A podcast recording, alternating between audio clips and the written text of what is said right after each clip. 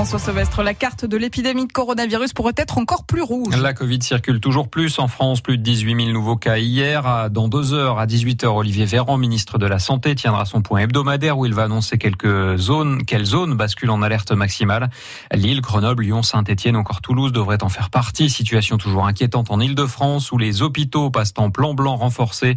L'agence régionale de santé leur demande de mobiliser toutes leurs ressources en prévision d'un afflux important de malades du virus dans les prochaines semaines. La Somme reste pour l'instant au premier seuil d'alerte, tout comme l'Oise. Parmi les lieux où la Covid circule le plus, il y a les établissements scolaires. 33 élèves du lycée amiénois de la Haute-Oise sont à l'isolement depuis hier. Ils ont tous côtoyé un autre lycéen de leur section cirque, testé positif et absent des cours depuis fin septembre. Un Albertain de 71 ans mis en examen pour le meurtre de son épouse décédée en avril dernier. Il est placé sous contrôle judiciaire avant son procès. Depuis le début de cette affaire, ce septuagénaire conteste les faits. C'est lui qui avait appelé les secours affirmant avoir découvert le corps de sa femme chez eux. Mais l'enquête et l'autopsie concluent à un féminicide au moins le 58e depuis le début de l'année en France. Un gros incendie ce matin à Sarcus, c'est dans le nord de l'Oise. Un hangar agricole de 1200 mètres carrés est entièrement détruit.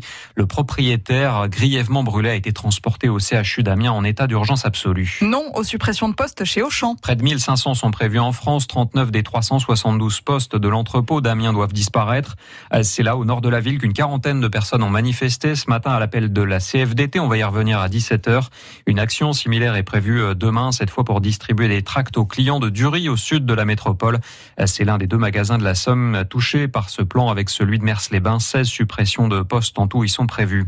Euh, pas encore de fumée blanche au-dessus de la licorne. On attend aujourd'hui la nomination d'un nouvel entraîneur à la Mien SC, très certainement Oswald Tanchot qui assure l'intérim depuis l'éviction il y a dix jours de Lucas Elsner.